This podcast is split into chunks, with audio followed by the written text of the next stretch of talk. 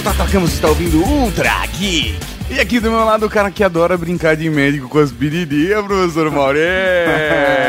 ai, ai, velho. Até hoje eu brinco de médico.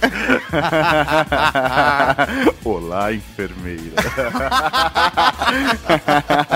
Temos também aqui a presença daquele cara, meu amigo, que poderia ser um estudo de caso médico, o senhor Tato Tarkan. É verdade, cara. Eu tive cinco dentes do siso, eu tenho rim pélvico, é aquela coisa bonita de ver. Uns né? 30 mamilos, né? Você tem também? Só quatro. Não, tô zoando, tô zoando. São três.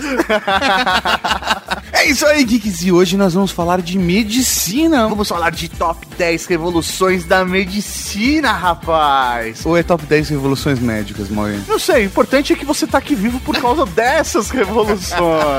Mas a gente não vai falar disso agora. Só depois dos Recadinho. recadinhos. Recado.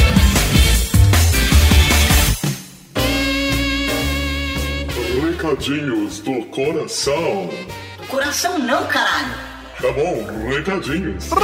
Recadinhos, mal! Estamos aqui para mais uma sessão de recadinhos de coração. Exatamente, professor Mauri, começando com um recado mais do que importante. Muda a música. Muda a música! Eu não sei se vocês sabem, mas a gente, É, é, sabe, velho. a gente é fã pra cacete do History Channel. Velho, a gente é muito fã do- da programação do History Channel. Assim, sério, a gente gosta muito. A gente já entrevistou o Rick Dale aqui. A gente entrevistou o Fred. Sim, e eu quero um dia entrevistar o Rick Harrison. Agora, nós estamos ali, chegando com outras celebridades do Resort. Porque a gente, aliás, quero deixar meu agradecimento sincero, que eu me sinto orgulhoso de ser fã do History Channel. E eu fico feliz em dizer que o History Channel agora tá anunciando com a gente! moleque! Ah, velho, que maravilha, mano. Agora eu posso dizer que quando eu estiver assistindo Caçadores de Relíquias, é trabalho. É, Ninguém vai brigar com Ninguém você. vai brigar comigo, velho. Nossa, ninguém, cara. Tá feito. Trabalho. Mestre da restauração. Trabalho. Alienígenas do passado. Trabalho. Bebê assistindo alienígenas do passado. Trabalho. Mas vamos dar o recado importante pra vocês: é que essa quinta-feira, dia 26 de março, às 10 horas da noite, vai rolar um bate-papo, um evento chamado Íntimo com Daniel. Ah, velho, Daniel. Cara, a Daniela, ela é- Ela é assistente dos caçadores de relíquias. Cara, eu acho a Daniela muito charmosa. Ô, velho, ela é muito estilosa. Ela, é Ela- uma pin-up moderna. Exatamente, cara, cheia de tatuagem. E ela tem um jeitão muito da hora. Eu, Ela é assim, muito estilosa. Eu sou muito fã do Caçadores de Relíquia, de verdade, de verdade. E a gente vai ter oportunidade de conhecer mais, tanto dos bastidores do programa, como a vida pessoal da Daniela. Só que, não Só somos que? só nós dois. Não. Não, vocês também podem! É isso aí, vai rolar uma live, vai rolar um streaming onde nós vamos poder interagir com a Daniele, fazer perguntas, bater um papo. E, velho, vamos agitar a galera do Brasil, porque essa transmissão vai ser no México e vou mostrar pra ela que o brasileiro, velho, curte caçadores de relíquia. Cara, eu curto muito. Sério, Se eu ficar repetindo isso, vai parecer que eles estão me pagando pra falar isso. Mas não, é verdade. Eu curto muito Caçadores de Relíquia. Sério. E aí, o que a gente vai fazer? Às 10 horas da noite, no dia 26 de março, nós estaremos acompanhando e participando da transmissão da Daniele. Quem vai participar? O Cid também, do Dinossauro. Aí é que tá, às 10 horas da noite a gente começa, a, a Daniele vai estar lá participando, mas antes vai ter meio que um esquenta. Ah. Então, se eu fosse você, eu chegava antes. Chega uma hora antes, acessa lá seuhistory.com barra relíquias, o link tá aqui no post. E se ligue nas redes sociais pra, meu, ter maiores informações. Então acompanha a gente no dia 26 de março, às 10 horas da noite, ou antes, que é o ideal. Vamos marcar um horário, Maurício? Vamos. Vamos marcar um horário. 9 horas da noite a gente começa a acompanhar o site. É isso aí, a gente Fechou? começa a twittar e fala com a galera. seuhistory.com barra relíquias. Participe com a gente que vai ser do grande caralho. Vamos fazer o seguinte, tá? O quê? Vamos criar um evento no Facebook pra chamar a galera? Vamos Acho lá. Fica mais fácil. Vamos lá. E aí você curte o evento e fica ligado e acompanha com a gente. Fechou. E o que, que tem agora? Podcast! Podcast! Beleza! Estamos aqui para falar de revoluções médicas. Sim, senhores. Porque as pessoas não têm a completa percepção de que há muita tecnologia na medicina também. Cara, são estudos científicos, desenvolvimento de ferramentas, desenvolvimento de várias tecnologias. Técnicas. É isso aí pra você poder hoje viver 120 anos. Você é ótimo, né? não, não você, tá? É, Você vai eu- viver teus 40. Eu sei, eu sei, eu sei. Comendo do jeito que eu como, bebendo do jeito que eu fumo, trepando do jeito que eu trevo, velho. Se eu passar dos 40 é lucro. Comendo do jeito que eu fumo. Eu falei comendo do jeito que eu fumo, comendo do jeito que eu fumo, bebendo do jeito que eu trevo. Você bebe pouco, né?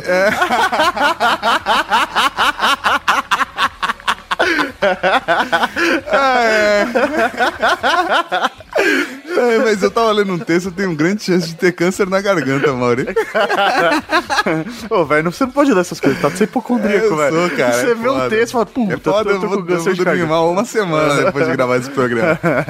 Mas qual é a grande parada? Nós decidimos falar de revoluções médicas, uma pauta gigante que demorou muito tempo de estudo. Sim, fizemos consultas, ligamos para médico, ligamos para o X9 da Cavalaria Geek. E ligamos pra DOC também, professor Mauri. É. É, Agradecimentos especiais aos nossos consultores médicos. Se a gente falar alguma coisa errada, a culpa é nossa, não deles, tá? Para fazer esse top 10, nós levantamos algumas tecnologias, algumas revoluções, algumas mudanças pela qual a medicina passou, que ajudou no curso da humanidade, né? Aham. Da história da humanidade. E elencamos elas em top 10, né? Uma lista de top 10. E levamos em consideração muito o quanto de vida salvou e o quanto é, evitou que você fizesse, de repente, uma intervenção direta no corpo humano. Exatamente, porque assim, é uma maravilha. Você tem procedimentos cirúrgicos maravilhosos que salvam vidas e que também deixam as mulheres mais gostosas. Mas tudo isso é arriscado. Então, por que não evitar esse risco de vida ou de morte, né? Que na verdade é assim que se fala. E aí a gente, a Esse risco de continuar vivo. esse risco de vida. Ah, que horrível. Mas para evitar o risco de morte, existem várias tecnologias, várias técnicas que foram criadas para melhorar a qualidade de vida também sem ter que passar uma faca. Então vamos ao top 10. Top 10. 10. Na décima posição, quero chamar aqui aquela revolução médica que pode salvar vidas, mas que ainda não chegou lá. Sim, senhores, vamos falar agora de células tronco. Fala mais sobre isso pra mim, meu bem. Extremistas religiosos não gostam de células tronco, Maury. É, velho. Mas, querendo ou não, velho, isso faz parte da humanidade desde que eles começaram a utilizar microscópios. Eles Que nós come- começamos, né? Eu não sei se você tá se botando de fora. Você não é um cara muito humano, Maury, mas não, se, sei, não mas- se tire dessa. Mas eles, os médicos, por volta de 1800. Eu não tava lá. Por mais cabelos brancos que eu tenha, Ok. eu não nasci nessa época. Ao contrário da Dercy, que já era velha nessa época. Ela já tinha inventado a televisão. Exatamente. Então, desde que o ser humano ele passou a analisar ah, através de microscópio, ele entendeu que a célula ela é muito importante para a vida humana, porque a partir dela eles perceberam que eles podem gerar outras células que podem melhorar a vida dos seres humanos. As células são os blocos que constroem a vida, Maury. Olha só! E a célula tronco é o tronco da vida humana, é isso? e aí, a partir de vários estudos, eles chegaram à origem né, da- dessa vida humana, que seria a partir da célula tronco. É a célula que pode gerar outros tipos de células. E essa é a grande magia da célula tronco. O estudo da célula tronco, a aplicação da célula tronco, ela realmente acontece a partir do momento que eles descobrem que ela existe. E, tanto em seres humanos quanto em animais. O primeiro momento onde isso acontece diretamente na, na vida dos seres humanos é quando eles fazem os transplantes de medula óssea. Sim, porque pra quem não sabe, a medula óssea Nada mais é do que uma célula tronco adulta. É uma célula tronco que já se desenvolveu e que pode te ajudar na cura de algumas doenças. Que nos leva a falar que existem três tipos de célula tronco. nós temos as embrionárias. que são as células tronco que podem se transformar em qualquer tipo de célula adulta. Normalmente elas são retiradas logo depois do processo de fecundação, quando o embrião tem 4 ou 5 dias. Porque depois disso ele começa a se desenvolver, isso daí já atrapalha o processo. Tem também as células adultas, Que são geralmente retiradas da medula óssea ou do sangue do cordão umbilical da criança quando ela nasce. e as pluripotentes induzidas. Que é um processo muito louco, velho. Os malucos pegaram uma célula a partir da pele, isso em 2007, pra vocês terem ideia de como é recente. Eles reprogramaram essa célula e ela se autotransformou em uma célula tronco que pode se readaptar, se reprogramar em qualquer outra célula do corpo humano. Eles inserem um vírus com tipos de genes e aí. Eles alteram o DNA dessa célula e, reprogramam ela para ela se transformar naquilo que realmente é necessário pro corpo humano. Ela, tipo, regride ainda e aí começa a se adaptar ao que for necessário para ela. Velho, é muito louco. Só pra vocês terem ideia de que realmente a célula tronco tem um puta potencial e que ela pode salvar várias vidas humanas. Por quê? Por quê? Mas por que tá aqui? Por quê? Por quê? Mas, Mauri, eu te pergunto por que está aqui? Porque em décimo lugar. Cara, apesar de ser muito foda, de ter um puta potencial, de você falar, velho, isso daqui, eu posso então fazer um ser humano a partir de uma célula tronco. Pode ser o caminho pra cura do câncer. velho, pra diversos tipos de cura, sei lá, pra você poder fazer pessoas andarem de novo, enxergarem de novo. Sabe, velho? Isso é, é muito foda. E você concordar com aham, tipo, não só irrita o cara que tá ouvindo. Mas a questão é, é uma tecnologia que ainda não se desenvolveu por diversos motivos. Existem motivos religiosos, é, culturais, morais que estão em volta das células tronco, justamente porque o maior potencial está ligado às células embrionárias, onde a partir disso muitas pessoas ligam a, a- a geração de vida, né? E aí tem toda aquela discussão, porque você pode perder células no processo, então pode ser considerado um tipo de aborto, apesar de ainda estar de 4 a 5 dias após a fecundação. Então é, é muito complexo, é uma discussão muito grande, mas tem muito potencial. Poderemos estar mais avançados? Sim. Não sei, vai saber. A questão é que no estado atual das células tronco, só coloca ela apenas em décimo lugar. Nove. Em nono lugar nessa lista maravilhosa de revoluções médicas do Top 10, professor Mauri, nós temos uma revolução absurda, que é tão óbvia, que é tão óbvia, que é assustador pensar que a humanidade ficou tanto tempo sem. Estamos falando, é lógico, da medicina preventiva. Fala mais sobre isso pra mim, meu bem. Medicina preventiva consiste basicamente em tomar várias medidas para prevenir, olha só, que Ah. você fique doente. Ah, malandro! E aí, tem diversos casos. Por exemplo, hábitos, saneamento básico, avaliação de condições físicas. Aí existe até um trabalho paralelo, né, entre a instituição governamental e a medicina, né? Porque os médicos não têm como controlar, por exemplo, o saneamento básico. Sim, Isso é, uma questão do governo, mas assim, existe um trabalho de prevenção em conjunto para que os seres humanos não fiquem doentes. Um, um caso, um caso brasileiro muito bonito, uma história marcante de, de condições de medicina preventiva era a situação da peste bubônica no Brasil. Como que funciona a peste bubônica? A peste bubônica, basicamente, ela é transmitida através de pulgas de ratos. Ela chegou aqui entre século XIX e século XX no Brasil por conta dos portos, provavelmente vindo de algum lugar da Europa, e se transformou numa verdadeira epidemia, matando uma caralhada de gente, principalmente nas cidades portuárias como Santos, Rio de Janeiro, etc. Numa dessas medidas, para tentar segurar a peste bubônica no Brasil, Oswaldo Cruz foi chamado para ajudar é, a, a segurar a parada e criaram diversas medidas. Obviamente, a situação de saneamento básico no Brasil não era a mesma que é hoje em dia, que também não é aquelas maravilhas, mas a gente não vai discutir isso agora. E o que acontece é o seguinte: eles criaram uma campanha onde a população poderia matar ratos e vender para o governo. O governo iria comprar o rato que você matou. Exatamente. Isso é genial, porque se a população matar os ratos, os ratos vão morrer, logo não vão transmitir a doença. Exato. Olha que genial. Isso foi Pô. testado nas Filipinas e funcionou maravilhosamente bem. O problema com o Brasil, a gente sabe, é o povo brasileiro. E o que aconteceu? O que aconteceu? As pessoas começaram a criar ratos em casa para vender para o governo. teve gente, teve gente que foi presa por tráfico de ratos. tráfico de ratos, velho. O cara falou, opa, peraí, quanto mais rato eu tiver, mais eu vou ganhar dinheiro. Então logo eu vou pegar um fêmeo e um macho e vou reproduzir isso e vou vender pro governo. Cara, cada rato dava três cafezinhos, velho. Véi, tinha gente que falsificava rato, sabe? Fazia rato de madeira pra vender pro governo. Velho, é, chegou nesse nível. É, nesse é nível. absurdo. Então nós temos condições de medicina preventiva desde a avaliação, por exemplo, de condições de saneamento básico, tratamento de água, tratamento de esgoto. A questão da medicina preventiva hoje ela é tão foda, existe um, um estudo tão forte em cima disso, que ela se enquadra, por exemplo, no estudo estudo genético, no estudo de DNA pra prevenir se uma criança que vai nascer pode ter uma doença ou não. E você trabalhar desde o embrião pra evitar ou conhecer o tipo de doença que essa pessoa pode ter durante a vida. E mais do que isso, a gente tem controle de hábito. Quantas vezes você não vai no médico, ele pergunta se você fuma, se você bebe, como você se alimenta. Tudo isso faz diferença pra você ter uma facilidade ou não pra desenvolver uma certa doença. Ou de repente fazer um análise histórico da sua família. Ou até mesmo, Mauri, um exame laboratorial, como o exame de sangue, o exame de urina. Tudo isso faz parte de medicina preventiva. Quando você não tem nada, você vai no médico só pra fazer aquele check-up e ele fala: Vamos dar uma olhada no seu triglicérides? Vamos dar uma olhada no seu,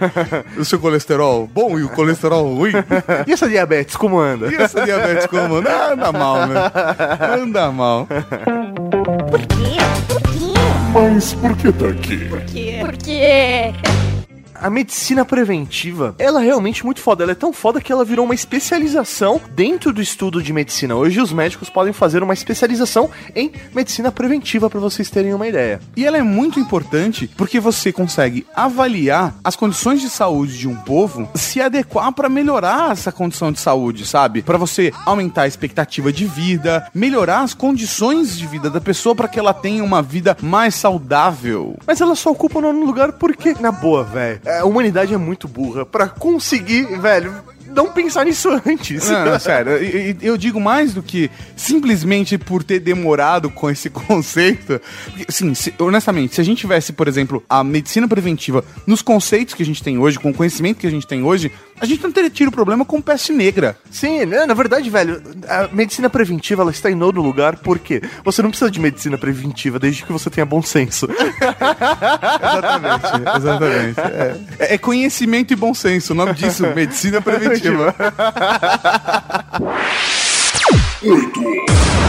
No oitavo lugar, nós temos aqui uma revolução médica Que, faz você se borrar nas calças. Cara, mas que eu acho que gera o maior prazer para os médicos. Eles escolhem fazer medicina por causa dessa que revolução. tem, tem uma galera que curte, tem uma galera que curte muito, tem a galera que se borra, cara. Nós vamos falar aqui de cirurgias.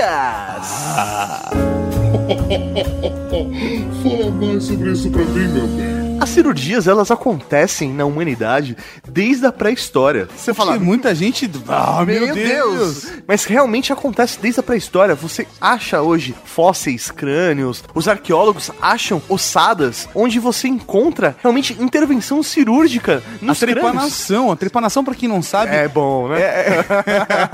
ah, trepanação. Ah, esse final de semana, só trepanação, viu? trepanação, basicamente, é um procedimento cirúrgico onde você corta, você arranca, você arranca um círculozinho de osso do seu crânio. Você tira um pedaço do crânio pra. Cara, assim, eu não sei pelo motivo que faziam antes, mas alguns dos casos, por exemplo, é reduzir a circulação, a pressão dentro da caixa craniana. Tem uma porrada de motivo pelo qual eles faziam a trepanação. Ah, trepanação. Ah, Roma antiga? Trepanação. Egito? Ah, trepanação pra caralho. Mas o que é legal também, por exemplo, é que no Egito já existiam processos cirúrgicos, inclusive descritos em papiro como regras de como se fazer uma cirurgia, cara. O papiro de Edwin Smith se refere principalmente a feridas e como tratá-las. Edwin Smith não foi quem escreveu o papiro, provavelmente foi quem descobriu. Descobriu. Porque no Egito antigo. é, O Smith não devia ser um nome muito popular. Não, não. Inclusive, tem textos datados da época de Imhotep. De dois, isso, Imhotep. 2640 a.C. Imhotep. Ô, sério, a múmia é um filme bem zoado, mano. É nada, velho. Filme top pra caralho. Se estiver passando na TV, eu paro pra assistir. Mas eu acho que vale a pena a gente citar aqui Galeno. Cláudios Galenos é foda pra cá. Cara, esse maluco, esse maluco é um geek muito foda. Sério, ele merece um podcast só pra ele. O Galenos merece um podcast só pra ele. O maluco é muito bom, ele é da, do antigo Império Romano, só que em Roma era proibido você abrir corpos. Então o que ele fez? Ele foi até Alexandria pra estudar anatomia, corpo humano, pra ens- entender melhor da medicina e ele acabou desenvolvendo técnicas, ele acabou desenvolvendo revoluções médicas. Ca- É, é impressionante. A história de Galeno, cara, realmente dá um ultra geek e é um tema absurdamente top. E muita coisa acabou se perdendo por conta desse conhecimento que o Galeno teve acesso com a destruição da biblioteca de Alexandria, Com a queda do Império Romano. com o fortalecimento da Igreja Católica, onde várias práticas foram proibidas e foram criadas uma porrada de restrição ao ensino da medicina por conta da valorização da oração como solução de cura e a gente acabou perdendo uma porrada de conhecimento sobre medicina. Mas o grande avanço da medicina cirúrgica, ela aconteceu a partir do século XIX, com as especializações dos atos cirúrgicos. Então eles passaram a estudar não simplesmente abrir um corpo, né? Passou a estudar também a cirurgia especificamente em partes do corpo. Então, por exemplo, cirurgia cardíaca, neurocirurgia, oftalmologia. Oftalmologia, quem pensa em oftalmologia, cara? De você, por exemplo, ter que. Você precisa de um óculos ou tem um problema de visão absurdo, como ceratocone, e você faz um- uma cirurgia e acabou o seu problema. No caso, ceratocone não, porque não tem cirurgia ainda pra isso, mas fora isso.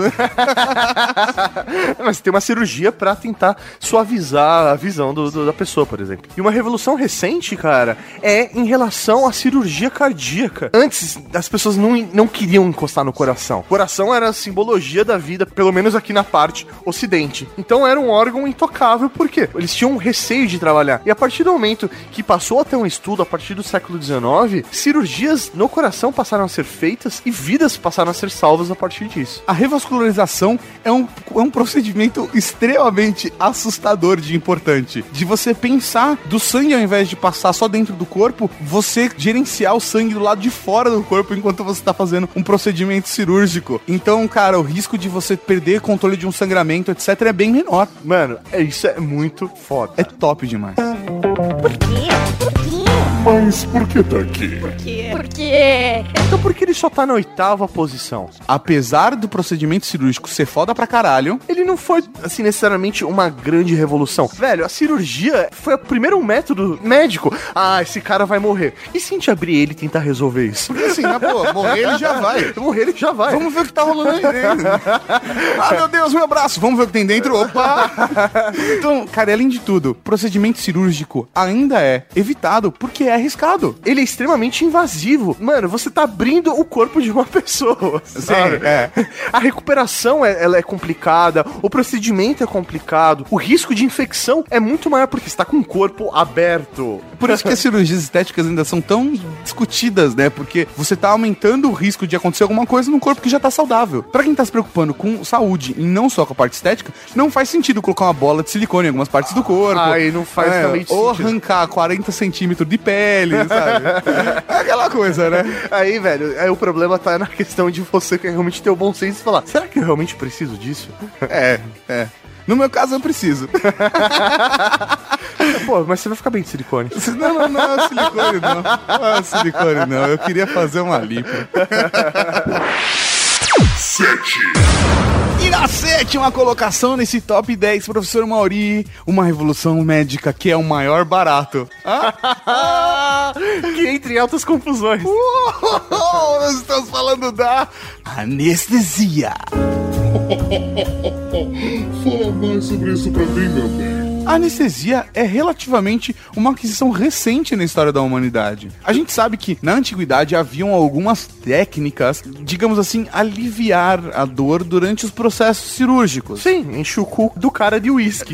Por exemplo, a história da cachaça. A gente também tem relatos da Grécia Antiga com Hipócrates, utilizando uma esponja soporífera embebida com substâncias sedativas e analgésicas que eram extraídas de plantas que o Dioscórides descobriu. Então, por exemplo, a mandrágora, que era um tipo de tubérculo que parecia com uma batata. Os chineses usavam da acupuntura, os assírios comprimiam a carótida para impedir que o sangue chegasse até o cérebro. Então, existiam diversas técnicas. Por... Gelo, Mauri, gelo! Uma coisa simples, você colocar, ah, vou furar essa orelha, coloca o gelo. Coloca né? o gelo pra você reduzir a circulação, parar, diminuir a sensibilidade da região. Mas assim, não é nada demais, né? É aquilo. Você não pode falar, ah, vamos amputar essa perna, coloca gelo. É, não, não.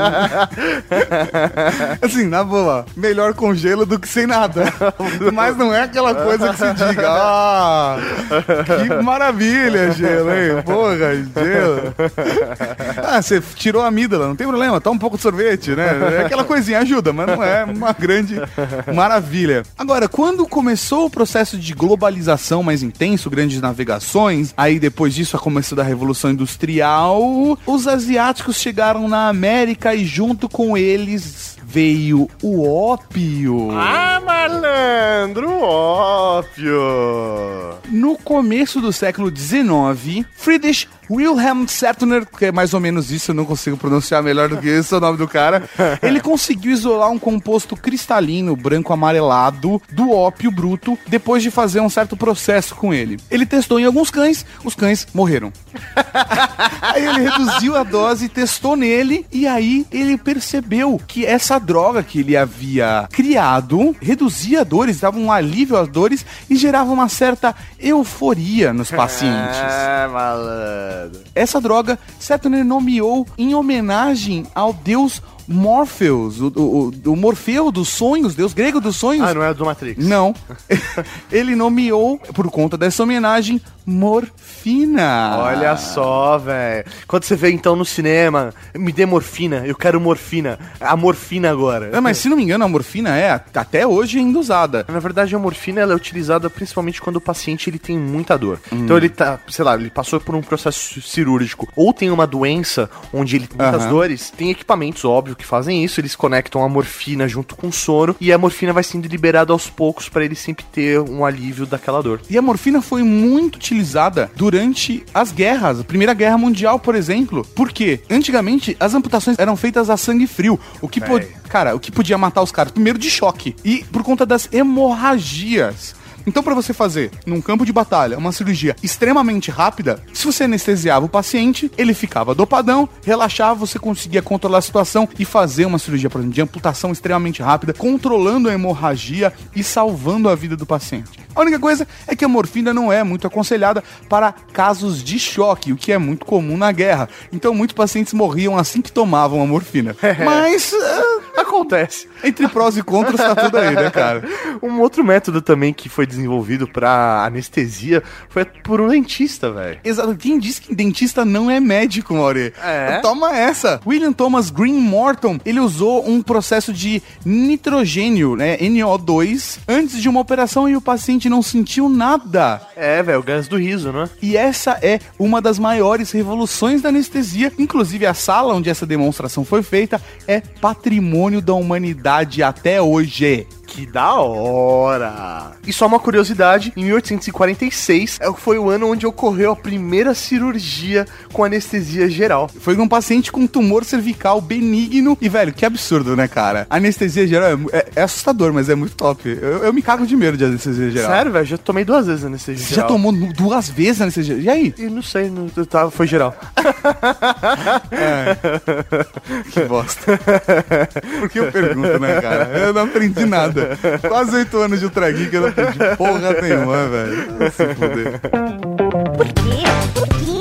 Mas por que tá aqui? quê? Porque Mas por que está aqui? Porque a anestesia salva vidas e traz conforto. Ah, moleque. Na verdade, ela tá acima de cirurgias porque ela proporcionou que as cirurgias acontecessem de um jeito melhor, né? Não, e ela proporcionou uma porrada de cirurgia que seria impossível. Por conta exatamente da anestesia geral, por exemplo. Cara, imagina o trabalho de você abrir o tronco do cara inteiro sem anestesia geral. Ah, cara. e assim, é aquilo, né? Álcool te deixa alto, né? Te Mas deixa não tira no dor. torpor, né? Mas ele não, não tira dor. É complicado, velho. Então, realmente, a anestesia, ela proporcionou que métodos cirúrgicos acontecessem e salvassem mais vidas porque você conseguia ir mais fundo naquela pessoa. A cirurgia é foda? Mas a cirurgia com anestesia é bem mais foda.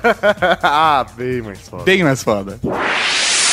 E na sexta posição, a revolução médica que é tão foda, tão foda, tão foda que virou um superpoder do Superman. Senhoras e senhores, vamos falar agora de diagnóstico por imagem. Por imagem. Imagens, por favor. Fala mais sobre isso pra mim, meu bem. A tecnologia do raio-x foi inventada por um cientista alemão que eu não sei falar o nome, então eu vou pedir pro Tato falar. Wilhelm Conrad Röntgen. De novo, como? Wilhelm Conrad Röntgen. Olha só, aqui no Brasil seria o William Conrad. É, William, uh, William Conrad. Não, William Conrado. Nossa, que horrível. Cara, esse cientista alemão, ele desenvolveu essa técnica do raio-x quando ele estava fazendo um estudo através do fenômeno da luminescência. Para fazer essa experiência, ele desenvolveu um aparato onde ele passava raios catóticos através de um tubo. E ele colocou isso dentro de uma câmera escura, como essas de fotografia mesmo. É, porque a ideia era exatamente isso, de você estudar o fenômeno da, olha só, luminescência. Ah! E a sacada, a maior sacada dele foi colocar uma chapa fotográfica do outro lado da parada. E aí ele percebeu que essa chapa passou a registrar o que esse raio fazia, né? O Por que- onde ele passava. Exatamente. E perceber que em determinados materiais ele atravessava mais ou menos. É isso que é bacana, porque ele falou: vamos ver o que acontece se eu colocar coisas na frente. Ele colocou Um vaso. colocou, começou a colocar materiais opacos, mais opacos, menos opacos, e ele percebeu que o, o raio ele tinha um poder de penetração muito grande. Até que ele falou, velho, agora o esquema é vamos ver o que, que acontece com seres vivos. Ele falou: Ô mulher, vem cá. Vem cá. Moleque, chega aí, qual é a sua mão boa? Ó, a Pega mão- outra e coloca aqui, ó. Pega outra, porque a mão boa não, né? A gente não arrisca perder a mão boa nem fodendo, né, velho? Aí ele falou: pega essa mão ruim e coloca na frente desse tubo. E segura a bronca aí. e aí, ele ligou o raio e o que, por surpresa dele, o que aconteceu? Na chapa fotográfica que ele colocou no final, atrás da mão da mulher dele, começou a aparecer imagens. Só que não foi a imagem da mão dela que apareceu. Foram, foi, foi uma imagem dos ossos da mão dela. E senhoras e senhores, em 1895 nós tivemos a primeira radiografia feita. Se você procura na internet, você consegue imagens exatamente dessa primeira radiografia. Da mão da esposa do cara, velho. É muito foda. E só uma curiosidade, né? Ele deu o nome desse raio que ele utiliza pra fazer a radiografia de raio-x. Por quê? Porque ele não sabia o elemento que era o elemento radioativo que fazia aquilo, Não, então um raio-x. Um raio-x qualquer. Exatamente. Então, até hoje é conhecido como raio-x. No meu, se, se eu fosse o cara que tivesse descoberto o raio-x, seria raio foda-se. Raio, raio foda-se. Foda-se o dessa porra. Raio foda-se. Por exemplo, por conta disso que eu tenho um elemento X das meninas superpoderosas. Ah, o raio é o elemento foda-se. Exatamente. Por que que eu foda-se? O elemento foda-se. Criaram as meninas superpoderosas. Por quê? Por quê?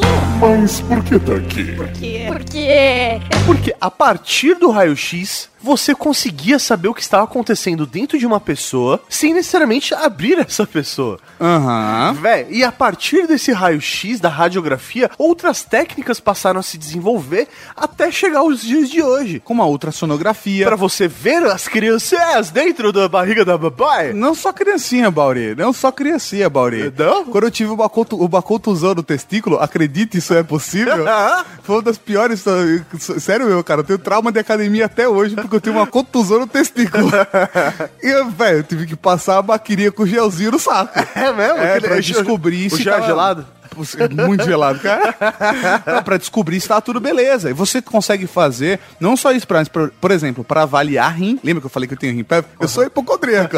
eu, a- você avalia a situação do rim através da ultrassonografia. mas, Olha por só. exemplo, tomografia computadorizada, mano. Cara, que nada mais é do que uma resolução, uma alta resolução pra analisar o que tem dentro do corpo. Você consegue analisar desde o que acontece dentro do cérebro de uma pessoa quando ela pensa em sexo. Ou durante o orgasmo.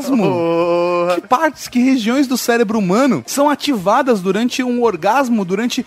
Cara, inclusive Ultra Geek 160, o cérebro humano, o link está no post. Ah, malandro. Cara, Velho, nós tivemos ressonância magnética a partir do, da descoberta do raio-x. a ressonância magnética é meio assustadora, cara. Você tá na sala e vai... Bum, bum, bum, bum.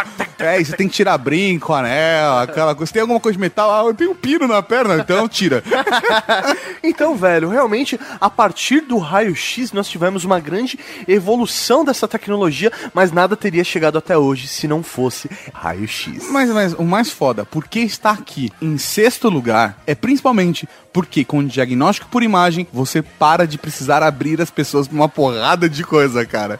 E quanto mais você abre as pessoas, mais merda dá. 5, E na quinta colocação nesse Ultra Geek de revoluções médicas, vamos falar de uma revolução dos nossos corações. uma revolução de caridade, uma revolução que salva vidas através do amor. Oh. Estamos falando da transfusão. Fala mais sobre isso pra mim, meu bem. As primeiras transfusões de sangue com base em experimentos animais começaram no século 17, feitos pelo médico britânico Richard Lower, em Oxford. Quando ele fala experimentos animais, é tipo, isso, animais! Animais, não. é Eram com, animais. Exatamente. Só que uma grande parada era que as transfusões da época eram heterólogas. Ou é seja, isso? vamos lá, eram transfusões feitas com animais de outras espécies. Então, por exemplo, houve um experimento feito com um cara chamado Antoine Ma Marroy, sei lá como se pronuncia esse negócio, porque Leroy Merlin não, é Leroy Merlin. Então aqui é Antoine Marroy. que aconteceu. Marroá, é isso. é Marroá. Aconteceu em 1667. Exatamente, cara. O Jean-Baptiste Denis, que era médico do rei Luís XIV, ele utilizou um tubo de prata e injetou nesse cara sangue de carneiro, porque ele era um cara que tava passando por alucinações, corria nu pela rua e gerava problemas. Ele corria tudo nu, tudo nu, pelas Exatamente. ruas de Paris. E, velho, o maluco sobreviveu a duas transfusões de sangue, morreu na terceira. Mas até. Velho, sangue de, de body. De carneiro, Mauri. desculpa. De carneiro, Ah. Mauri. E isso acabou gerando, assim, diversos experimentos, mas todas as transfusões de sangue na época eram heterólogas. O que acabou gerando muito problema, porque era difícil, né? As pessoas também tirarem sangue de pessoas, era uma coisa meio delicada. Você tá mexendo, velho. É, é você retirar coisas de um pra dar pra outro. É, Não é Pensa uma- na época. Exatamente, cara, exatamente. Ao, ao contrário do que se entende hoje, o sangue ainda estava muito associado àquele conceito de coração ligado às emoções. Então, o sangue dos humanos ele estava repleto de vícios, de paixões, de problemas até emocionais. Por conta disso, ele era evitado e era utilizado o, o sangue de animais. Mas pensa só, você poderia ter a força de um touro. Ah, que bonita. Mas aí a grande parada é que a transfusão de sangue ela foi proibida na faculdade de Paris, em Roma, até a Royal Society na Inglaterra proibiu completamente a transfusão de sangue, o que obviamente não É, no impediu caso é, transfusão de sangue de animais. É. esse tipo de transfusão. heteróloga. E o que acontece é que as experiências não foram abandonadas e continuaram sendo desenvolvidas até que finalmente começaram a fazer as transfusões homólogas, que seja Ah. com pessoas do mesmo da mesma espécie, É, com pessoas da, Da mesma, mesma espécie. espécie. É, isso, com seres humanos entre se- isso, deu pra entender. Mas isso ainda gerava problemas. Que revoluções contribuíram para a transfusão de sangue? A descoberta, por exemplo, do grupo sanguíneo ABO. É, senhores, eles perceberam que não bastava você fazer a mudança de sangue, a transfusão de sangue entre humanos, porque isso também gerava problemas. E eles perceberam que isso ocorria porque existiam tipos de sangues humanos. Quando você pega um tipo específico de sangue e mistura com outro que não é compatível, o sangue coagula. E é por isso que dá merda. Sim, porque na verdade aquilo não é um sangue, aquilo é um agente estranho ao corpo. Exatamente. Mauri, qual é o seu grupo sanguíneo? A. O meu também é A, e a gente não tem muito exemplo agora. ok, mas tem também o B, tem o AB e tem o O, ok? Vamos lá. E a outra descoberta que foi foda pra cacete é do grupo sanguíneo RH, o fator RH. Sim. E a gente não tá falando de recursos humanos. Foi descoberto em 1940. E basicamente é aquela parada do sangue ser positivo ou negativo. Sim, no meu caso, o meu é A positivo. Depende, obviamente, das hemácias. Então, por isso que é positivo ou negativo. O meu também é A positivo. Olha só, mas eu não quero esse seu sangue sujo. Obrigado, Obrigado. Mas por que tá aqui? Por quê? Porque A transfusão do sangue está em quinto lugar porque ela salva vidas. Salva várias vidas. Tanto que eles criaram um banco de sangue, né? Exatamente, cara. Quando você descobre exatamente grupo sanguíneo, eh, incompatibilidade de grupo sanguíneo, grupo sanguíneo RH e incompatibilidade sanguínea de sistema RH, você tem condições de ter o sangue específico que você pode receber e salvar a sua vida.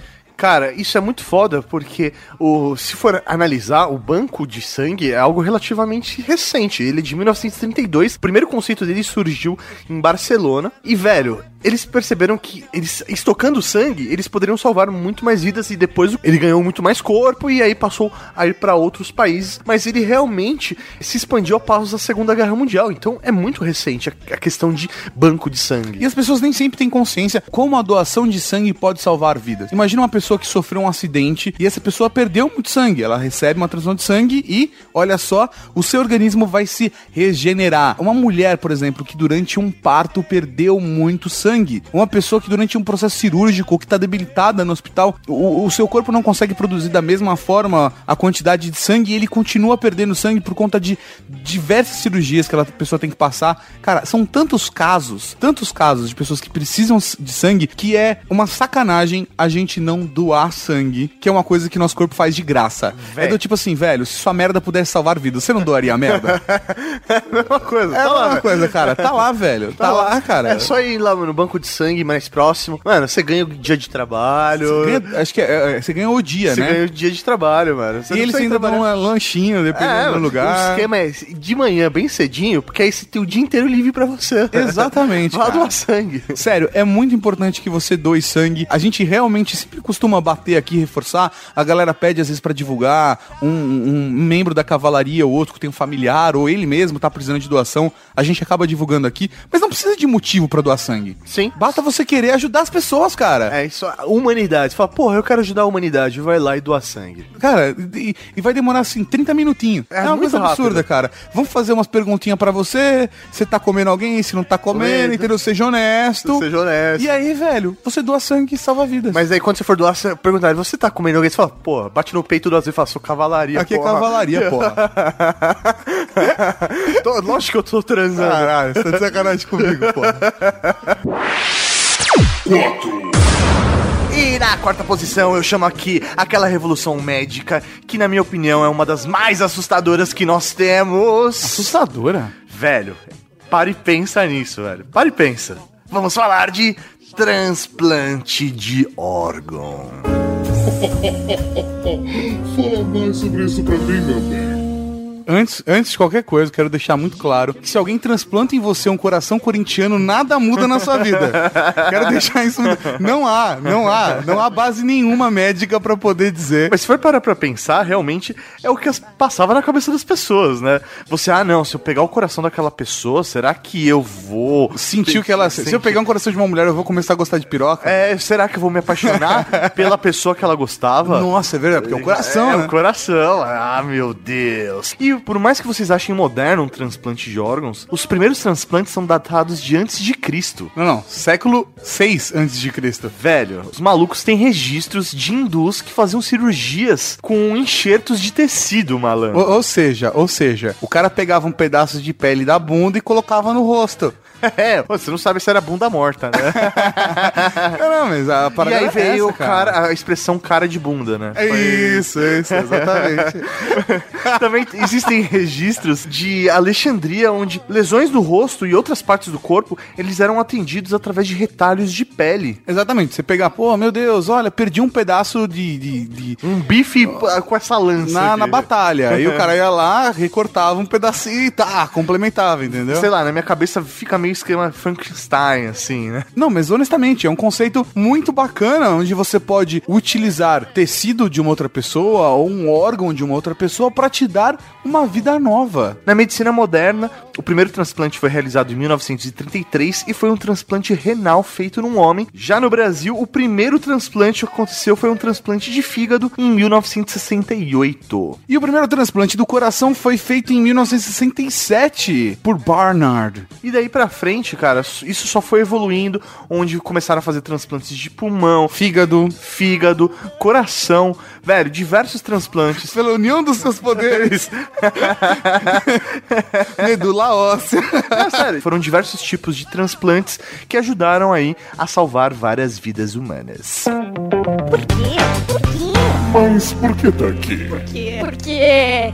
Existe um pouco de controvérsia em relação ao transplante de órgão, inclusive ao transplante de órgãos, né? Porque podem ser vários órgãos. Justamente. Mas, principalmente, acho por conta de um fator religioso, né? Velho, é meio complicado. As pessoas elas têm um pouco de, pô, ah, meu, mas se eu morrer, outras pessoas vão usar os meus órgãos? Não, mas e aí? O que, que isso Não, vai é acontecer? meu corpo, É não- meu corpo. E eu até entendo, eu realmente até entendo o ponto de vista dessas pessoas, porque dependendo do seu dogma, realmente isso influencia, sabe? Depende de como a religião enxerga o seu corpo. Mas será que, velho, não é muito mais bonito você salvar uma outra vida do que você deixar seu corpo parado? Exatamente. Porque a, a grande parada é, os seus órgãos têm que ser retirados de um tempo X a partir do momento que você morreu. Justamente. Então ele tem- eles têm que aproveitar o timing. E são só alguns tipos de casos de mortes que dão. Sei lá, por exemplo, quando tem falência geral dos órgãos, você não pode ser doador de quase nada. De talvez córnea. Talvez você possa. Não, e que é interessante aqui, né? O banco,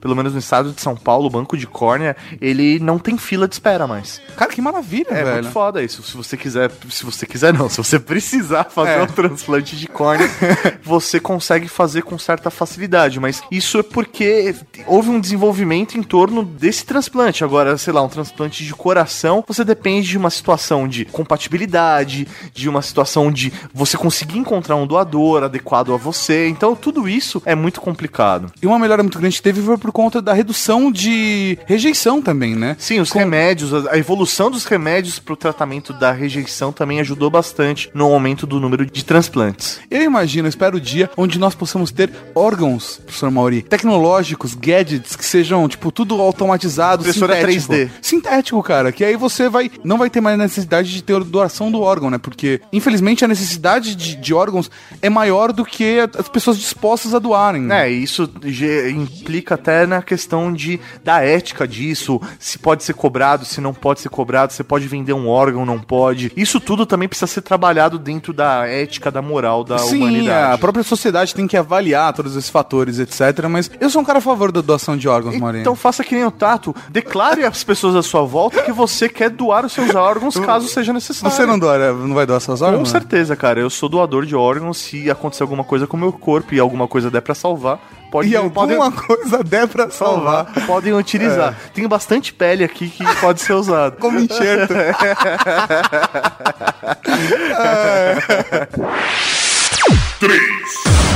E entrando, professor Mauri, no top 3 desse top 10 revoluções da medicina, vamos falar de uma revolução que acho que salvou mais vidas do que qualquer uma até agora que a gente falou nessa lista. Uma revolução sem querer querendo. Sem querer querendo. Salvando vidas sem querer. Podia ser o título. Estamos falando dos antibióticos. Fala mais sobre isso pra mim, meu bem.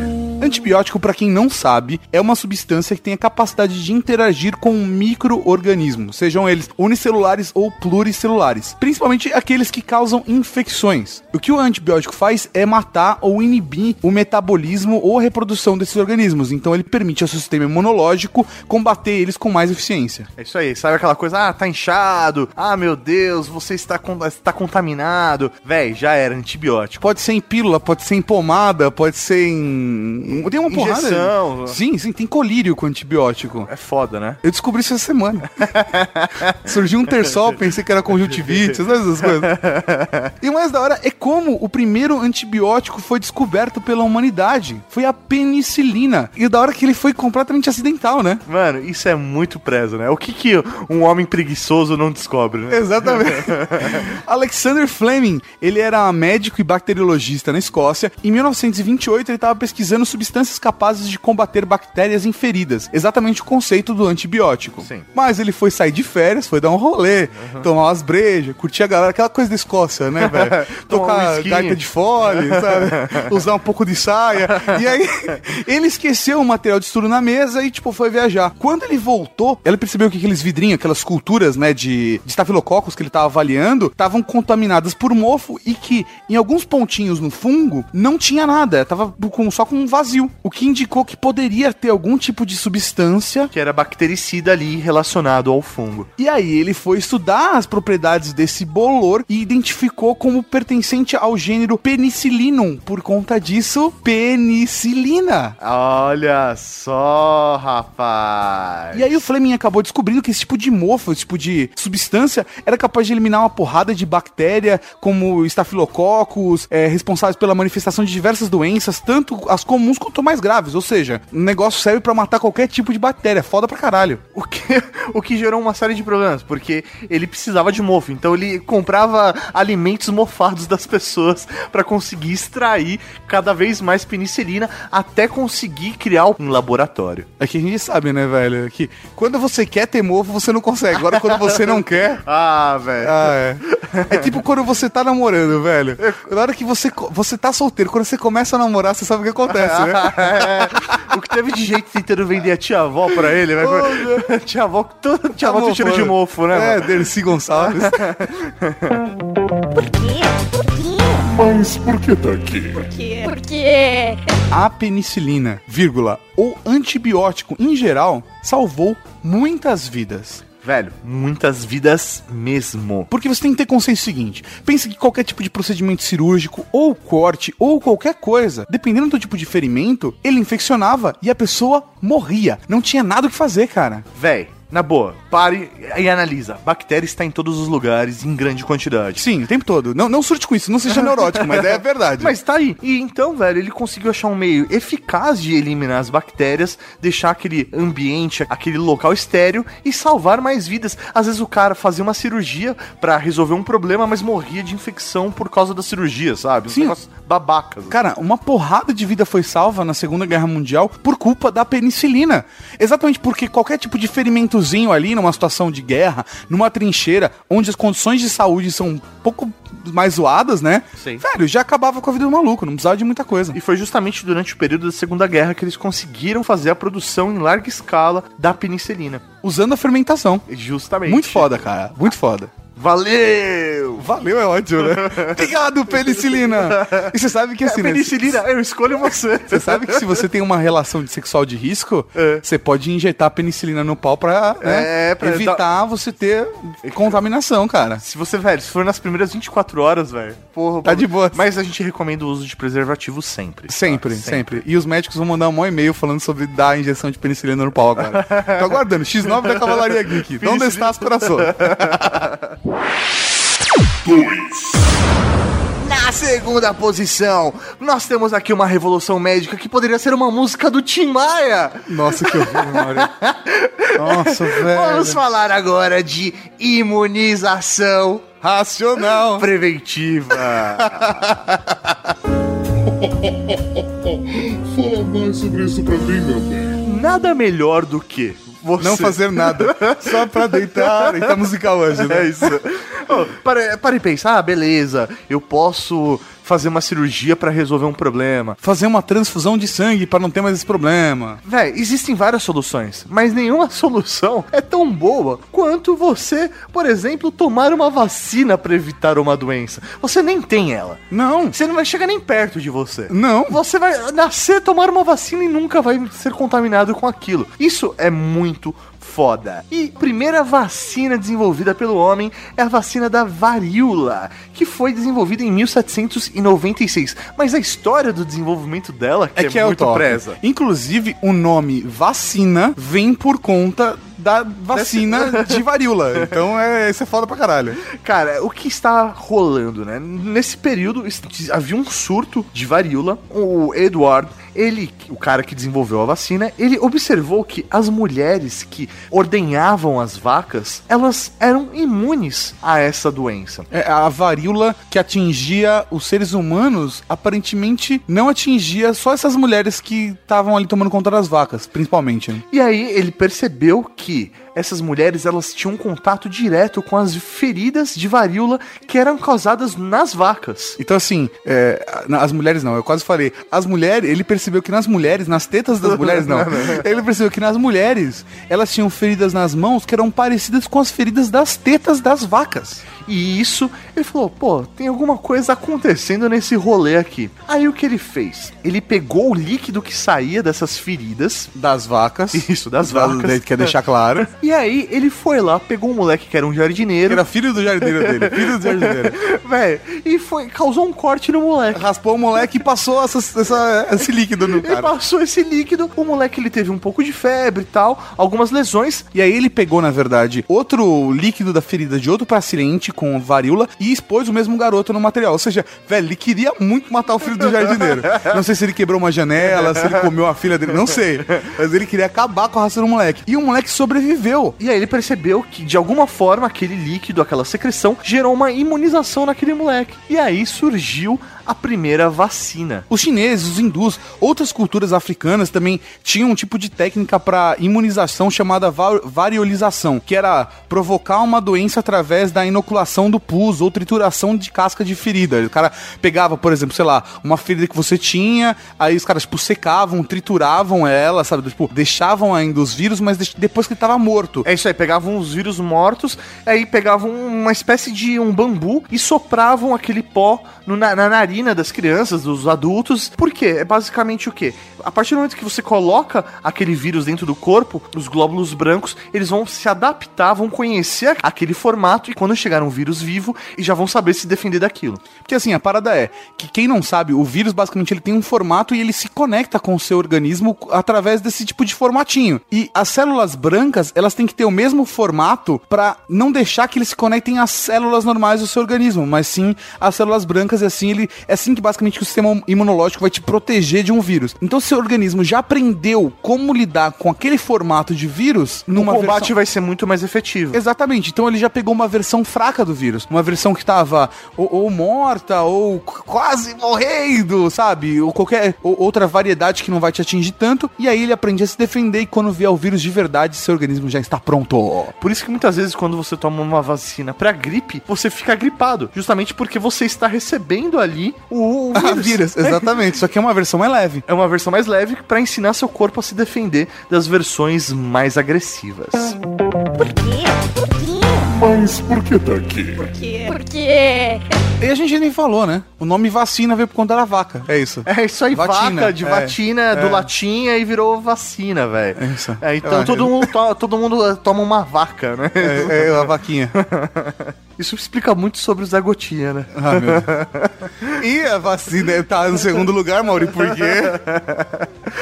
Velho, imaginem a quantidade de epidemias que foram evitadas por conta da vacina. Sim. Não só da varíola, né? Mas Sim, todos os outros tipos de doença que hoje também tem vacina. E a partir do momento que a humanidade passou a ter conhecimento sobre esse método, qualquer outra doença foi evitado essa epidemia. Porque o primeiro, quando atinge o primeiro foco, já vão médicos lá, resgatam esse vírus e já tentam desenvolver essa vacina para evitar que ela se torne uma epidemia. Sim, cara. Então hoje você tem tétano, difteria, coqueluche, sarampo, poliomielite, febre amarela, hepatite B. Tudo isso pode ser evitado através de uma vacina, cara. Você vai lá, visita o Zé Gotinha, no máximo vai levar uma picada na bunda. E sinceramente, cara, é uma, é uma agulhinha. Eu não, eu não acredito como ainda tem gente no mundo que tem medo de vacina, cara. É, mas acho que eles poderiam ter inventado um método mais rápido, né? Sei lá, Você um- tem medo de vacina, mano. Não, não, não, mas eu acho que é, é meio precário você ir lá com uma seringa, sabe? Não, Podia ser não, uma pistolinha. não tô falando da, não tô falando da agulha. Tô falando da vacina. Aham. Tem gente Ah, que fica falando que tipo vacina é tudo uma conspiração do governo Ah, para que as pessoas fiquem doentes e morram Ah. como as vacas, por isso é uma vacina.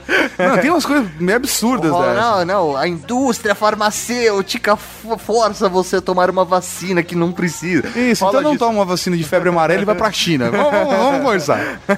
então rola esse tipo de, de conspiração, mas hum, pelo menos no nosso entendimento, até por isso que está aqui na segunda posição, a vacina é extremamente importante para a sobrevivência da humanidade. Então, sério, cara, não se esqueça de se vacinar. De ver- Acho que esse é o Ultra Geek com mais liçãozinha de moral, né? É, eu- Doe órgãos, doe sangue, lave as mãos. Esse tipo de coisa? Puta que pariu. Recapitulando. Para você que está perdido no tempo, Era você que é ouvido do Radiofobia e tá todo perdido aqui, não te preocupes! Vamos fazer finalmente a recapitulação de todos os top até agora. Até o 2. É isso, né? É isso. Porque até, é um, esse é um podcast que tem que ouvir 25 vezes, né, cara? É 25 pra vezes. pegar detalhezinho e tal, mas vai te ajudar a pegar médico, médica, enfermeira, enfermeira também, né? Trocar ideia. Ah, não, eu sei, eu sei a importância da imunização preventiva. então vamos, professor Mauri, para o Recapitulando. 10, Na décima posição temos aqui aquela revolução que são os blocos da vida. Os blocos da vida que bonita. Células tronco.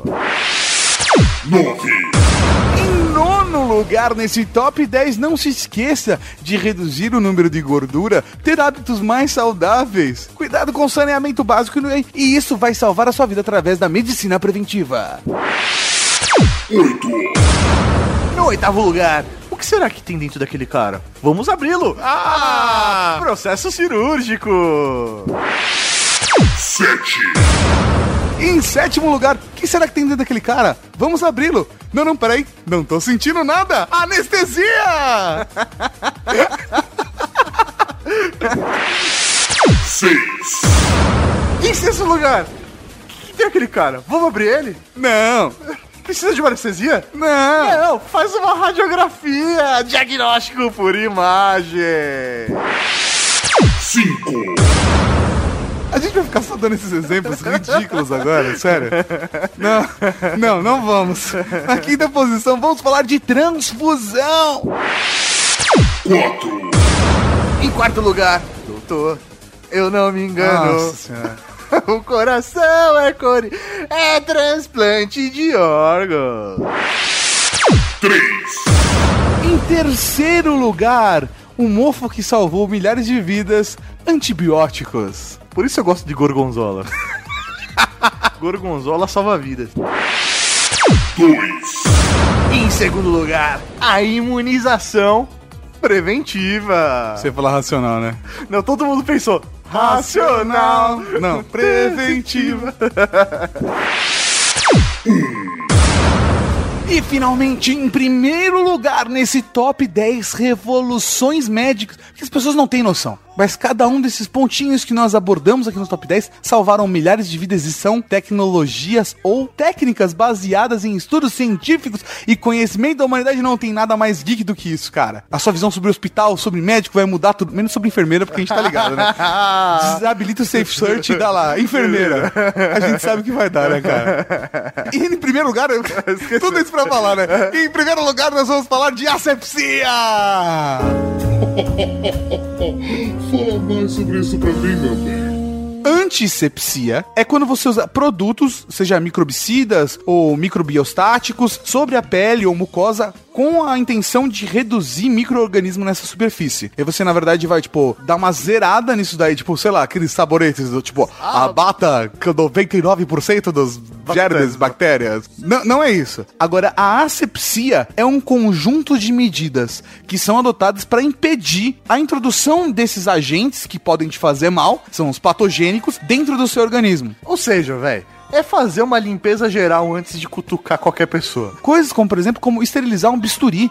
Sim. Ou uma broca, não sei, quando você vai no dentista, não sei se você sabe, mas ele tem sempre uma caixinha ali de chumbo que ele esteriliza as paradinhas. Sim, tem uma estufa pra fazer isso. Exatamente. Esse tipo de precaução evitou que as pessoas se contaminassem. Exatamente. Isso já reduz muito, mas muito mesmo a necessidade de você, por acaso, por exemplo, tomar uma penicilina da vida. E agora você sabe que é uma penicilina porque você já chegou aqui. E isso não é um conceito relativamente novo. É um conceito que 460 anos antes de Cristo, assim, já era utilizado por Hipócrates, sabe? Que ele recomendava a limpeza das mãos e uso de água quente e vinhos nas feridas. Ou seja, a água quente mata os germes e o vinho que tem álcool Ah. ah, ah, ah, também contribui para eliminar aí os organismos nocivos ao ser humano. O Galeno, que a gente já falou aqui, também cuidava de feridos de batalha, usando, lavando as feridas, fazendo suturas com linhos e ataduras e usando vinho nas pessoas. Não só na boca, né? É, tipo, um pouco pra você, um, pouco, pra, ferida. um pouco pra mim, um pouco pra ferida. Um pouco pra você, um pouco pra mim. Era, devia ser legal trabalhar nessa época. Cara, e assim, existem diversos nomes que a gente pode falar aqui que são extremamente importantes, como Pasteur, por exemplo. Pasteur, como é que é a pronúncia? Pasteur, Pasteur, Pasteur. Eu chutaria Pasteur. Pasteur, Pasteur. Pasteur. Pasteur. E a coisa mais importante da asepsia é que hoje ela é um conceito básico, não só da medicina, mas doméstico, pra, com a pessoa comum. Sabe o que é asepsia? Velho, se você lida com seres humanos, você precisa ter esse conceito. Você vai no shopping tem um gelzinho, um álcool gel ali? Velho, é asepsia, velho. É justamente você evitar. Na verdade, nesse caso aí, seria an- antes. Mas é que também tá dentro do conceito, né? Eu queria deixar claro que a gente considerou os dois, tanto antisepsia quanto asepsia, tudo. Ou ali. você parar pra pensar, por exemplo, o uso de máscara pelos médicos, de luva, todo aquele processo de lavagem de mãos antes de fazer uma cirurgia, tudo isso faz parte desse processo para que o médico aumente as chances de salvar a sua vida. É um conceito básico que salva vida pra cacete. Imagina a galera, tipo, sei lá, sai do banheiro, coça o saco, abre alguém, mexe um pouco no órgão, fecha de novo. É difícil, é difícil. Por quê? Por quê? Mas por que tá aqui? Por quê? Por quê? Não sei se você reparou, mas todas as ev- revoluções médicas, técnicas médicas que a gente separou por aqui, a maioria delas exige somente bom senso das pessoas. Exatamente, cara. Do tipo, assim, faculdade de medicina é importante? Sim, lógico. Muito, cara, muito. Ele muito. precisa estudar o corpo humano, ele precisa estudar como funciona a musculatura, é, artérias, Sim, tudo. até mesmo como funcionam as células do seu organismo, os seus órgãos, tudo, tudo, tudo, tudo, tudo. A gente admira muito o trabalho dos médicos. Mas se você tiver bom senso, Cara. você vai evitar necessitar de um médico.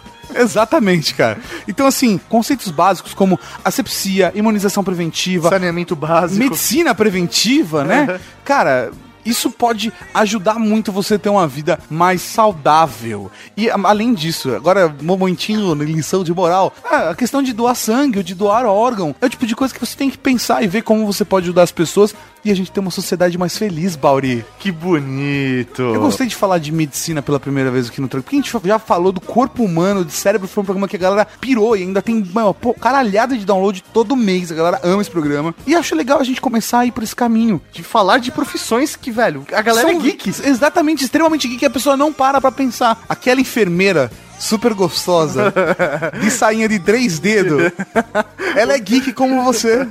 O cara, velho, acabando com. Oh, desculpa, sindicato das enfermeiras, isso é a opinião do Tato, não do programa. Cara, Mauri, não sei você, mas eu saía como enfermeira velho. e essa enfermeira usava saia de três dedos, Mauri. É, é, olá, enfermeira. Podia ser entre quatro paredes, mas ela usava, Mauri. Ah, velho, Ela tinha 1,80m só de perna, né? Cara, essa mulher, ela é coxuda, né, velho? Ela era. Era puta que pariu, cara. É, a gente podia fazer top 10 enfermeiras que já pegamos. Grava. Top 10 enfermeiras. Top 10 enfermeiras. Olá, enfermeira. Essa daí, cara, se ela não fosse maluca, ela estaria no 1, cara. Mas ela, vai, ela vai pro 10. Ou seja, ela ficaria no 1, top 10 enfermeiras malucas que nós pegamos.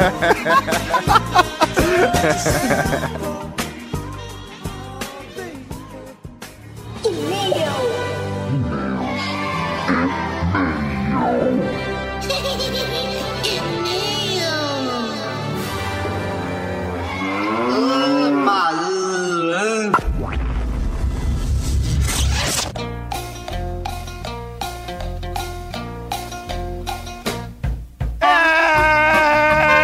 isso aí, mal! Estamos aqui para o atendimento comentário do batismo e muito ao no Tragcast. Moleque, como faz pra pessoal mandar e-mail pra gente? É muito fácil, é muito simples. Você manda para ultrageek.redegeek.com.br. Repito, ultrageek.redegeek.com.br. Ou Você pode deixar um comentário no post do podcast que você está ouvindo agora. show de bola. Ou você pode clicar em contato no site ou mandar e-mail. Aí eu quero deixar um recado importante pra galera sobre isso. Fala. Quando você está querendo falar do Ultra Geek, coloca lá comentar o último Ultra Geek, porque qualquer assunto relacionado ao Ultra Geek tá lá. Você mandou pro comercial um e-mail sobre o Ultra Geek, se perdeu no limbo. Porque o pessoal vai olhar, comercial, não, não é comercial, esse daqui é Ultra Geek. Ah, então não é aqui. Então, não, se não é aqui, espero que ele tenha mandado duas vezes. Sou eu que tô fazendo isso? Não, é a polícia da internet que faz. Não sou eu. Não sou eu. Tem um departamento comercial que faz. Não sou eu. Não sou eu. Assim como outros. Porque comentar o último Ultra Geek é outros. Não, não é. Não, Não, é. Não, não é. Entendeu? Aí é, é comentar o último Ultra Geek. Tá? Então, assim, você pode marcar até episódio que você tá falando. É, é sim, é importante pra gente que você categorize bonitinho. Não é uma bronca, não, é um pedido mesmo, pedido. sério. Porque eu percebi que tinha um e-mail de uma pessoa três meses atrás Num lugar aleatório. num comercial, entendeu? Eu Quero deixar claro. Comentário último Ultra Geek vai direto pro Ultra Geek. que é um e-mail diferente, que é ultrageek.redgeek. Olha lá. Olha só. ponto. Então tá dado o recado, viu? Vamos então ao primeiro comentário. É dele, ele voltou, o Highlander da Cavalaria. Ele voltou, o boêmio voltou novamente. Partiu daqui tão contente.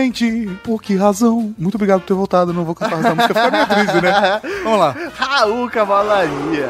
Raul. Raul, meu velho. Estou ansioso para ver esse mundo de um só sistema operacional para todos os gadgets. Porém, vocês lembram o quanto o Windows travava e dava tela azul? É, rapaz. E qual era o principal defesa da Microsoft? Nós temos que fazer um sistema que seja capaz de operar em milhões e milhões de combinações de hardwares diferentes. Eventualmente, algumas dessas combinações podem causar instabilidade e travamento. Meu, no caso da Apple não tem essa desculpa. E agora? Você tá entendendo, Highlander? Não, mas e agora que isso foi superado, confesso que tenho um pouco de receio dessa fase voltar. O mesmo sistema sendo capaz de operar nos milhões e milhões de combinações de hardwares de PCs, tablets e smartphone a conferir. Mas cara, o que acontece? A Microsoft ela vai começar a exigir um equipamento mínimo para O isso. nome disso é chassi. É, Eles é. ficam exigindo um chassi mínimo. Por exemplo, quando a Microsoft lançou o Windows Phone, o Windows Phone, por ser um sistema operacional que ele é vendido, né? Se, você, se a Samsung quiser lançar um smartphone com o Windows Phone, ele tem que pagar um tipo de royalty Para Microsoft. e cumprir algumas exigências. Dentre elas, chassi. É, isso aí. Vai de coisas simples, desde processador até. Ah, é obrigado a ter um botão dedicado para câmera. Exatamente. Então esse tipo de coisa vai garantir que você tenha uma ótima experiência no sistema operacional independente do hardware que você escolha. Um Raul, então, para o Highlander, e assim eu espero que a Microsoft ouça o meu argumento. Esperamos todos. Raul! O próximo do Sr. Maurinho é um e-mail, mas não é e-mail qualquer, esse e-mail é um e-mail especial. É um e-mail que vai fazer alguém se arrepiar. Por quê? Porque é um batismo!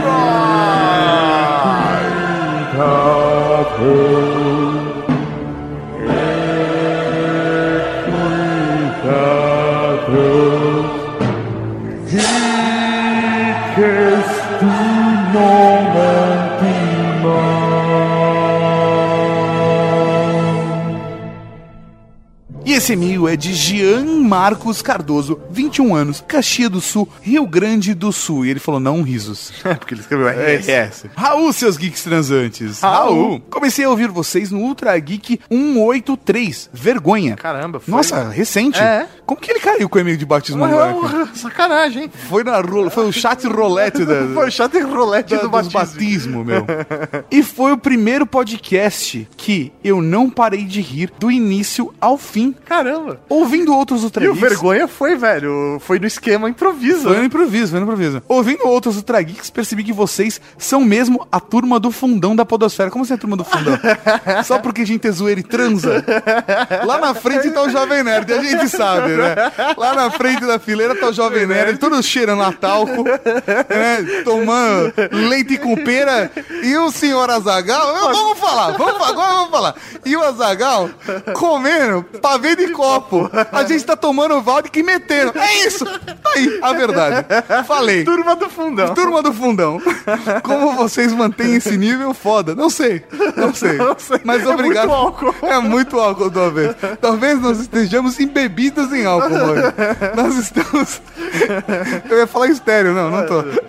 Pelo menos eu espero estar essa semana, vamos ver. Já é um dos meus podcasts favoritos. Não tem um episódio que eu não dê uma risada em público e todos fiquem me olhando, mas não tem como me segurar. Ah, muito bom. O da hora que a gente vê que tem uma galera da cavalaria que fica até o final e ouve leitura de e-mail, tudo. Se tiver com a gente até o final. É verdade. Tem a galera, é pequena, pelo que eu percebo da- dos e-mails, de feedback que a gente recebe, tem uma galera muito pequena que nem sabe que tem extra no final. É verdade, né? É bizarro, né? É bizarro. Como vários de nós, comecei ouvindo o Nerdcast, a galera da frente. Depois fui conhecendo outros podcasts, Radiofobia, MRG e tals. Mas... Mas. Ele foi pro fundão, né? Ainda bem que achei vocês. Estava precisando de algo que me fizesse dar boas risadas e Ultra Geek é a coisa certa. Sabe aqueles dias que você tá pra baixo, aconteceu alguma merda que fudeu tudo? Pois é, nas horas que estou ouvindo vocês isso some. Sério, não é rasgação de seda. Vocês fazem muito bem para os ânimos dos geeks, sendo eles cavaleiros ou recrutas ou escudeiros. É. Ou, no caso do Brian, aprendiz aprendiz escudeiro. da hora. Eu Eu imaginei, eu imaginei o A Brian, cara tipo, do Brian. droga. Exatamente. O Brian tá lá ouvindo o Trageek, que é batismo, que legal. É sempre bom ouvir alguém sendo batizado e... Merda. Ele fez cara de perdedor agora. Paulo, se estiver do lado dele, tira uma foto. Obrigado. Gosto muito da série Heroes e sei que todo mundo acha ela uma bosta foda. Eu não acho. Acho a primeira temporada muito da hora. Mas é o que todo mundo fala. tá? Menos o final. Se você só assistir, você falar, meu Deus, se falar assim, ah, foi cancelado no penúltimo episódio da série, você fala, nossa, como eles fizeram isso? Se você fizer a pessoa assistir o último episódio da primeira temporada, você fala assim, dá pra entender. Dá pra entender, porque Cancelado. demorou pra cancelar, viu? Nem sei como ver a segunda. Puta que pariu, cara.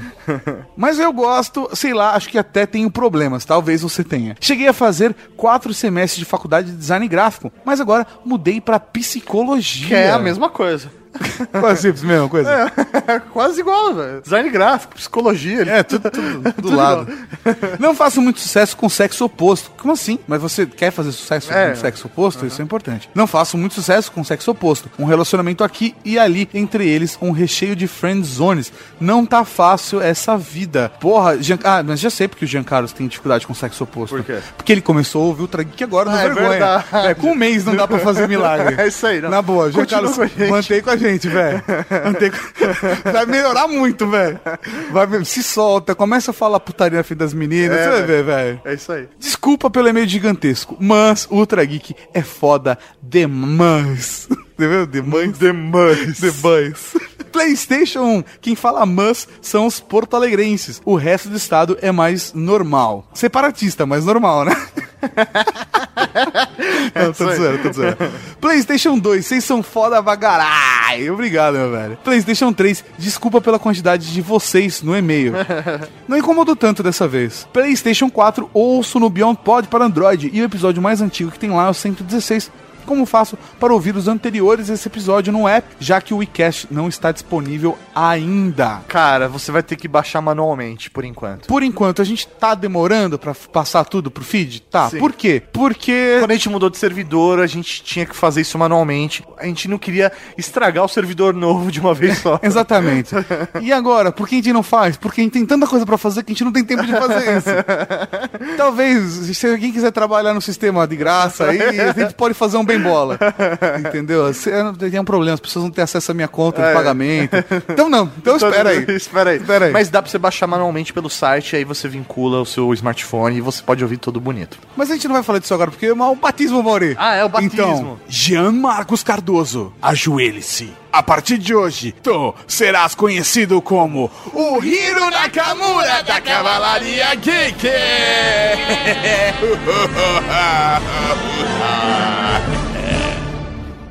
Ele que é o cara mais geekzinho ali do rolê, né? É, E ele é, ele é bem virgão, velho. É bem virgão. Que- Mas ele melhora. Ele melhora? What? Ele melhora! Então, velho, nós temos esperança em você, Hiro Nakamura. Vamos lá, da Cavalaria Geek. Da Cavalaria Geek. No, no do Heroes a gente já perdeu esperança faz tempo, velho. Mas da Cavalaria Geek, Hero, nós estamos com você, velho. Se precisar, velho, a gente faz consultoria, dá uma Dá força. uma força. Podia fazer um programa com base, básico, né? One on one, sabe? Pegação básica. Para E iniciante. nós, pegação para iniciantes. E nós recebemos pedidos não só de homens, de garotos, como de garotas. É, rapaz. Exatamente, desde a galera adolescentezinha que não pode ouvir o podcast porque o traguinho é só pra maior de idade, quanto a galera até 22, 23, 24 anos ainda tem dúvida. Acho, acho, acho justo. Ele manda aqui vida longa e próxima, Marechais e a Cavalaria Geek em geral. Raul! O próximo e-mail é de Guto Gerbané. Gerbasi? Gerba- Gerbasi. Gerbasi, é que é italiano. Gerbasi, Belo. Vamos lá. Saudações, Marechais Geeks transantes da putaria eterna sem limites. Raul. Raul. Sim, putaria é bom e todo mundo gosta. Sim, com certeza. Um Raul pra vocês. Já mandamos pra você. E agora eu quero ouvir aquele Raul, meu velho. Vamos lá, É lá. você que manda, né? Raul, meu velho! Eu, eu gosto de falar mesmo. Sei lá.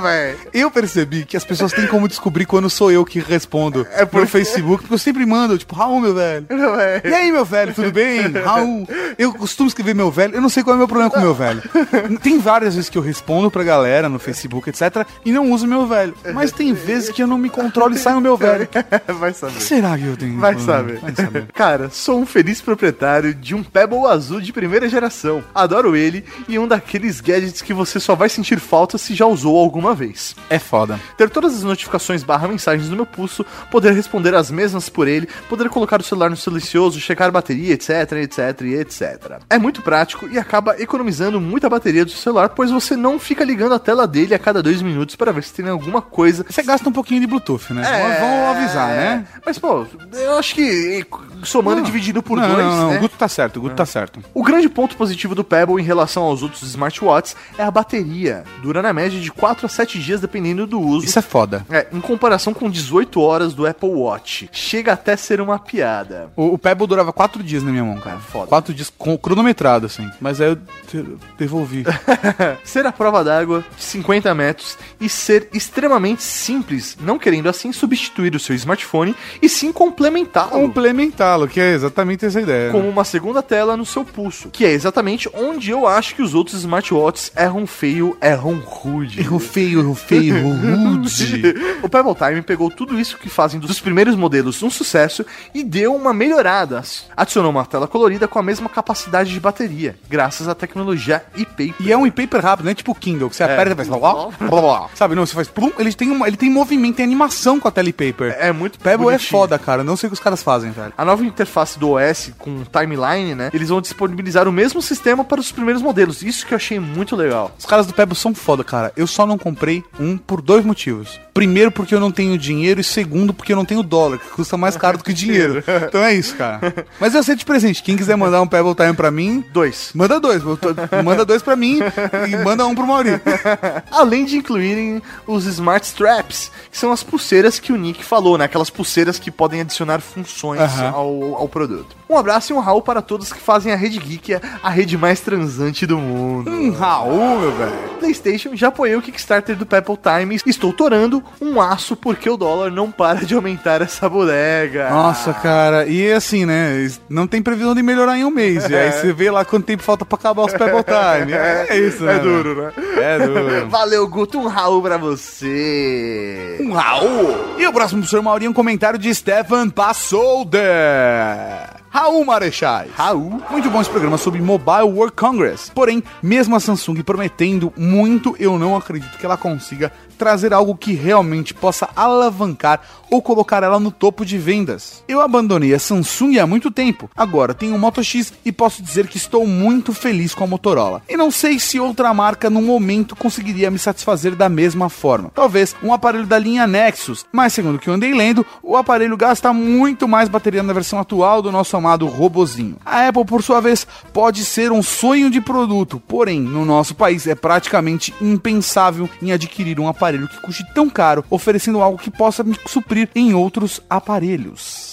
Veremos o que nos aguarda no futuro e eu te digo, economia furada no Brasil, corre, corre, corre, corre, fudeu. velho. Corre, não, mano, vai ser. Se você tem como morar fora do país, more. Morra. Se você tem como morar fora do país, morra. Morra porque vale a pena. Aprendendo a conjugar verbos, contato Tarkan. Eu achei que você ia morra, porque eu não posso. Não, não foi um morra de morra. Você não pode morar fora. Morra. Não, não foi. Foi eu conjugando o verbo errado. Eu falei, puta, ia ficar da hora. Eu fui, eu fui rápido até nessa.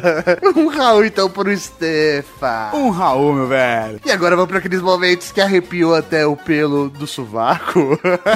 Meu Deus. É o momento. O momento Raul! Tem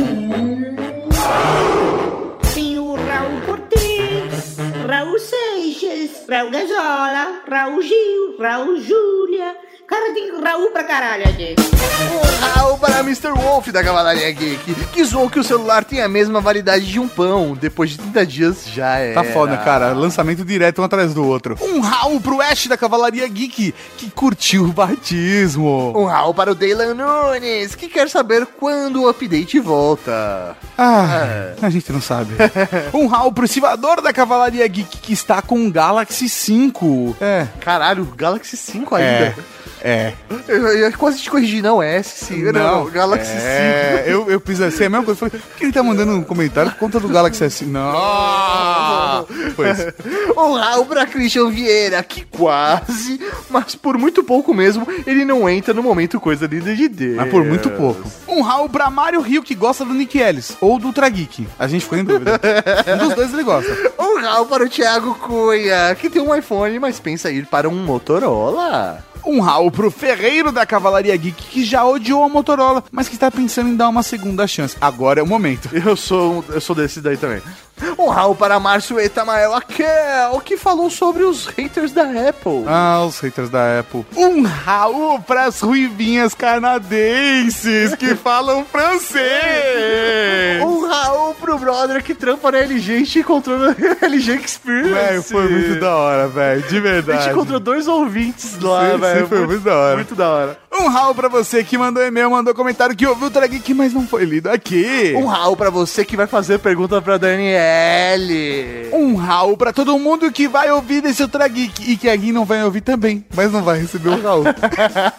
Um Raul pra você que mandou e-mail e a gente não leu aqui. Eu já falei isso. Não, não falou. Falei. Falou? Falei. Um Raul pra você que tá com problema de memória. Um Raul pra você que continua a nadar.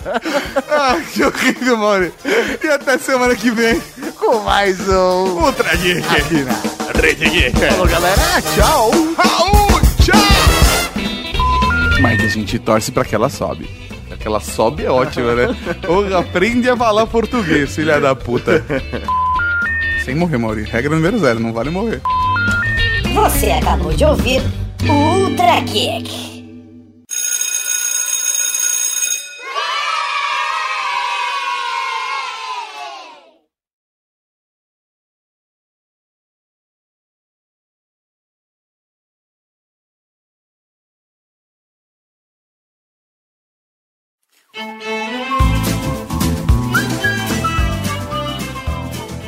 Tá pronto pra gravar? Então eu tenho uma boa notícia pra você, Mauri. Tá gravando. Já tá gravando. Você tá feliz agora? Porra! É, eu podia estar matando, eu podia estar metendo. Mas não, eu tô aqui não, gravando. eu tô aqui gravando. E da cosa mi dirai non è successo, giuro mai non sono stato con lei, lo sai.